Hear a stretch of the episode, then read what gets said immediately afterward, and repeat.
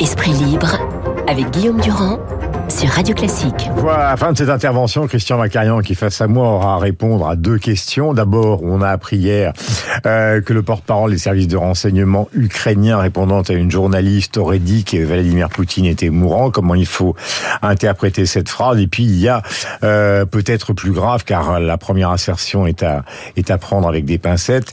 Mais ça, ce sont des menaces directes du pouvoir de Téhéran après de nouvelles caricatures de Charlie Hebdo et des menaces qui s'en prennent directement au gouvernement français. Euh, Christian, vous êtes là, on vous attend dans un instant. Je suis avec Franz, car Franz, c'est son jour le jeudi, il est chez lui. Euh, on va commencer par euh, la conjuration des esprits tristes. C'est le président de la République qui a réuni son gouvernement après le petit déjeuner qui précédait le Conseil des ministres qui a eu lieu à Beauvau.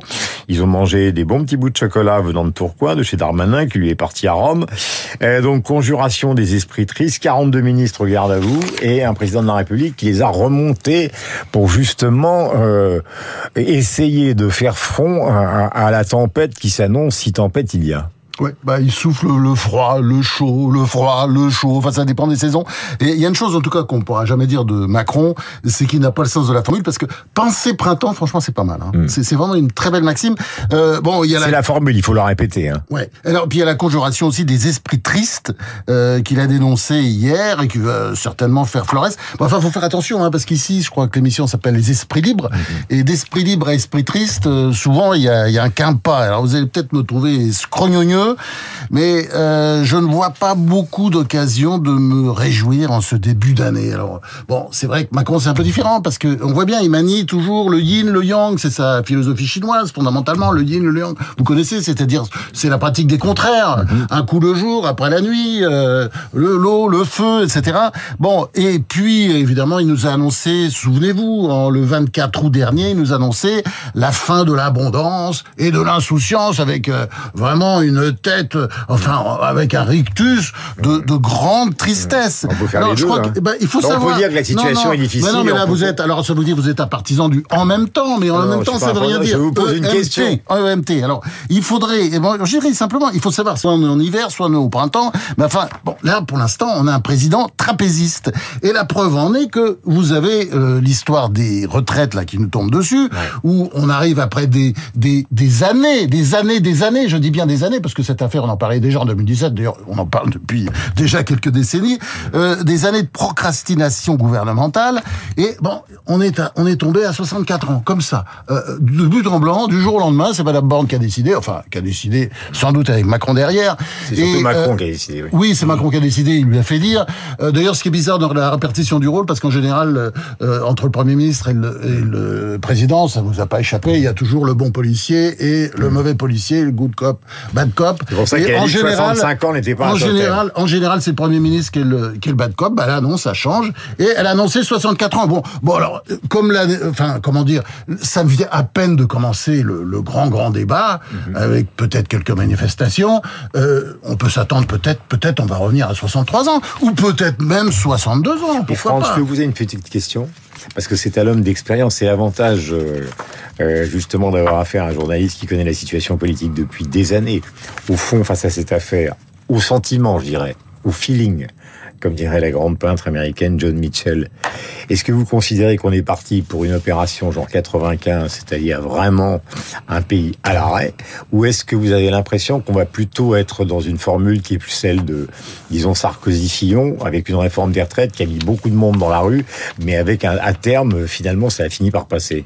C'est plutôt vers ça qu'on va, évidemment. Mais je dirais, on est obligé de le faire et on est obligé aussi de s'attaquer au vrai problème. Ce sont les dépenses publiques parce que je vous rappelle quand même qu'on dépense euh, 37% de plus que ce que nous rapportent les recettes fiscales. Il y a personne qui tient comme ça longtemps. Et puis, je répète aussi qu'avec l'augmentation des taux d'intérêt, euh, ça ne nous a pas échappé parce que ça monte et ça va continuer à monter. la dette augmente. Eh ben, la charge de la dette augmente. On arrive déjà à 50 ou Berger, il est 60 au milliards, c'est-à-dire ce sera autant que le ministère de l'Éducation nationale. Berger, il est au courant de ça. Celui qui est le plus réformiste des syndicats. Il Ouais, le enfin, sait très bien. Berger, c'est quelqu'un de remarquable à tout point de vue. Bon, le seul problème, c'est qu'il a une base.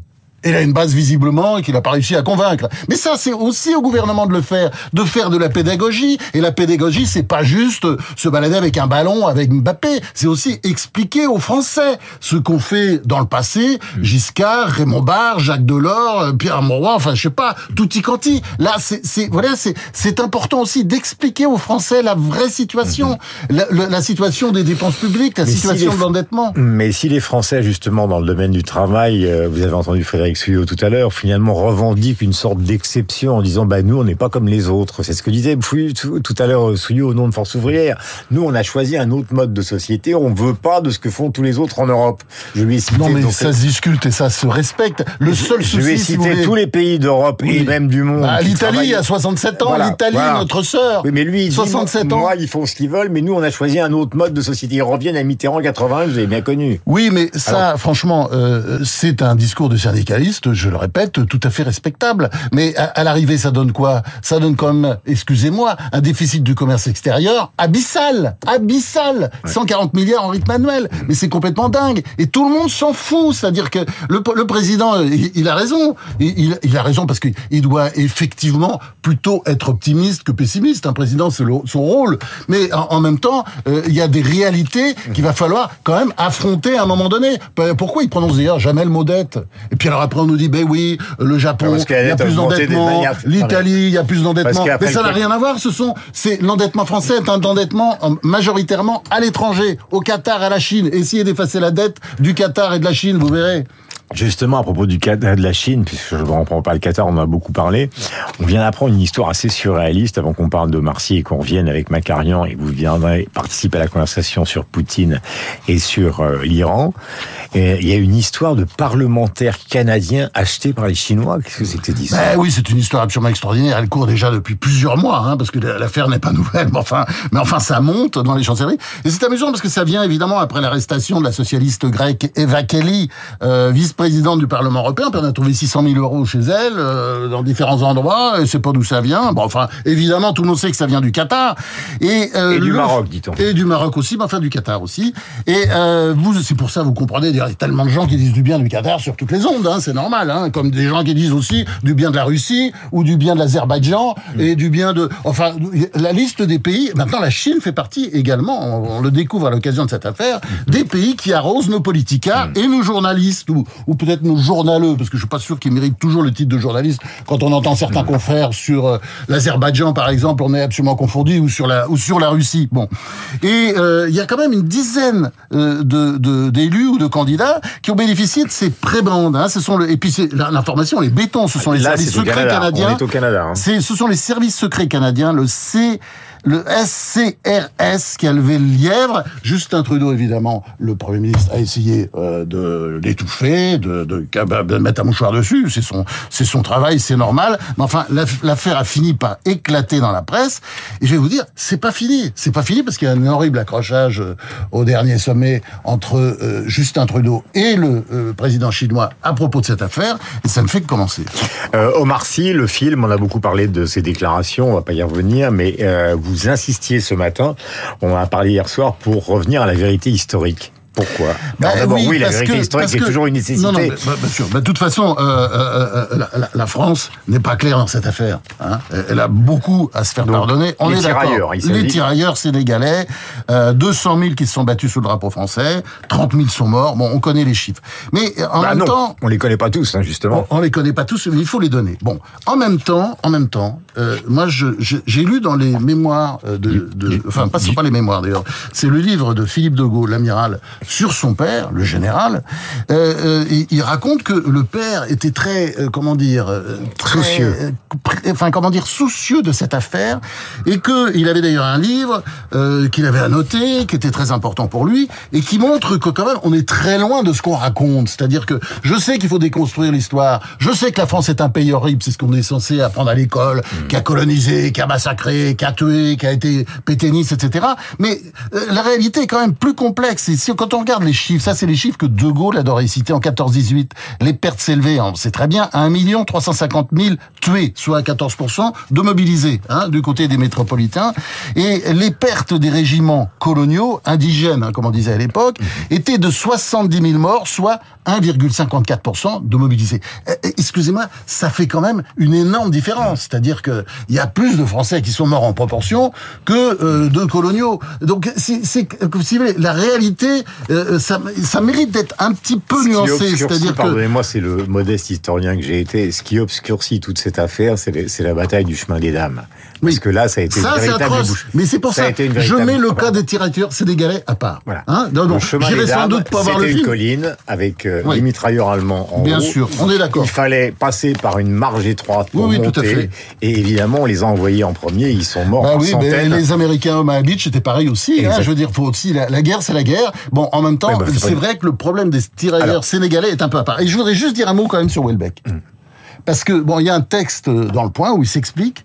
Et euh, moi, je suis, enfin, comment dire, je suis un peu étonné par la réaction parce que ça ressemble un peu à des graffitis euh, sur un grand monument national. Hein, quand, quand on entend ce qu'on entend euh, souvent à propos de Welbeck, même si je partage pas son pessimisme ontologique, euh, euh, je, je, je, je Il est reconnais. anti-européen, vous êtes pro-européen. Bien sûr, mais c'est le grand écrivain national. Non, mais attendez, il est un peu au-dessus de tout ça. Et dans cette affaire, vous lisez le texte du point. Ah bah c'est un texte absolument formidable parce que c'est du Welbeck, c'est-à-dire il ironise. Il est très au-dessus de tout ça. C'est parce que c'est un grand ironique dans la tradition des Voltaire, Molière, etc. Et sa philosophie, c'est quoi? C'est rien n'est important, rien n'est grave, mais tout importe et tout est important. Je crois que c'est ça la leçon. Et si vous voulez, dans Vous cette qu'il a affaire, corrigé dans le point ce qu'il non, disait il n'a dans- pas corrigé parce que parce que Ce qu'il a dit, ce qu'il a dit, et on voit très bien, c'est quand il dit les musulmans, il faut dire des musulmans. D'ailleurs, euh, attendez, euh, il faut contextualiser tout ça parce qu'on a tiré une phrase, on a l'impression que c'est lui qui dit voilà, il va y avoir la guerre civile. C'est plus compliqué. Il attribue ça à certains Français, mais il faudrait dire des Français, Oui, mais l'arrière-pensée disent les trois autres qui sont passés avant vous, c'est-à-dire Ferry. Euh, Bah oui, ils disent tous la même chose, Non, non, mais- non, ah non. oui, ils disent tous la même chose. non, non, Mais- ils ont mais dit des choses. Ils ont dit des choses. Ils ont dit des choses int- enfin, intelligentes et sensées euh, sur cette affaire-là. Euh, mais je comprends que vous ayez un point de vue différent. hein. Et il dit derrière euh, la fiction que proposait Welbeck, il y a quand même une obsession qui est celle de Welbeck depuis Soumission, etc., etc. Je vous en résume leur point de vue. Oui, oui, oui, oui, d'accord. Mais, mais en même temps, euh, moi, je mets de la, du côté de la littérature. C'est-à-dire que, moi, attendez, Alors. je pense que la- la- les musulmans, ça n'est pas un bloc, c'est de la, de la bêtise. Moi, je vote. Je, je suis à Marseille, je vis à Marseille, et je vois bien que la communauté musulmane, elle est diverse.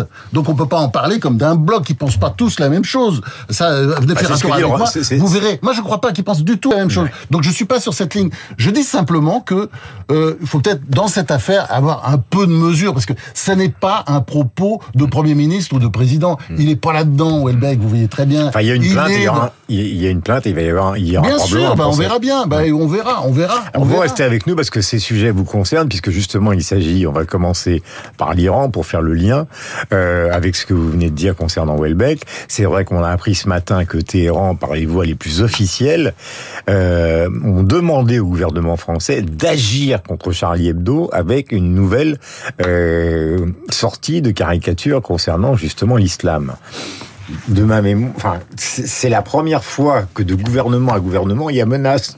Il y a eu des attentats épouvantables, mais là, ce sont les autorités religieuses qui dirigent l'Iran qui prennent la décision de menacer le gouvernement français. Oui, il faut rappeler, Guillaume, que ces caricatures sont le résultat d'un concours lancé par Charlie Hebdo auprès de ses lecteurs pour produire la caricature la plus vache qui concerne non pas le prophète, et ça c'est un point essentiel, mais le chef politique de l'Iran et religieux, le chef politique et religieux qui s'appelle le guide suprême, l'ayatollah Khamenei. Vous savez bien que Bon. tous ceux qui nous écoutent ce matin avec Franck se disent attention, ils sont en train de nous, en- de nous programmer des attentats ou en tout cas de les valider. Non, parce que c'est le régime qui est visé, pas la religion. Et la nuance est de taille. C'est donc un crash test pour les musulmans d'Europe et en particulier de France, de savoir s'ils soutiennent ce régime, parce que cette fois-ci, c'est pas le prophète qui est euh, offensé entre guillemets, c'est le euh, persécuteur en chef des musulmans iraniens épris de liberté et de vérité. Prévaricateur en plus. Prévaricateur absolument, à savoir l'ayatollah Khamenei en tête, qui est visé. Et les musulmans de conscience ne pourraient, normalement, ne devraient qu'approuver cette euh, caricature portée sur Khamenei. Alors, je précise que les caricatures, euh, en l'occurrence, ne sont pas du meilleur goût. On voit par exemple une femme, clairement euh, une femme, puisque c'est comme ça que la, la dernier mouvement de rébellion du peuple iranien s'est exprimé, une Là, femme c'est la une. urinée sur euh, l'ayatollah euh, proprement turbané. Bon, c'est pas, il y a d'autres choses que je n'évoquerai pas au micro. Oui, c'est la une, notamment. Mais c'est la une notamment. Donc ce n'est pas nécessairement du meilleur goût, mais pas plus ni moins que la tradition habituelle de Charlie Hebdo. Bah, vous vous rendez compte que Alors- par exemple, quand on quand on a analysé euh, le profil mental de l'homme de Nice, par exemple, etc., euh, la subtilité que vous mettez peut passer dans la tête des gens qui sont prêts à passer à l'action d'une manière de plus en plus individuelle et de moins en moins organisée, comme quelque chose quand même euh, d'un appel à la violence. quoi. Alors, Là, ça y a le risque. Il oui, reste mais je, encore une fois, je tempère. Il s'agit Oui, non, mais de, je- de j'ai l'Iran, de l'Iran chiite. En plus, ce qui ne plaît pas du tout aux sunnites. Je vous rappelle que l'Iran était la cible de Daesh et de tous les djihadistes sunnites. Il l'est toujours. Mhm. Hein, c'est l'ennemi de l'Arabie Saoudite, entre autres, et, et de beaucoup d'autres régimes euh, arabes de la région.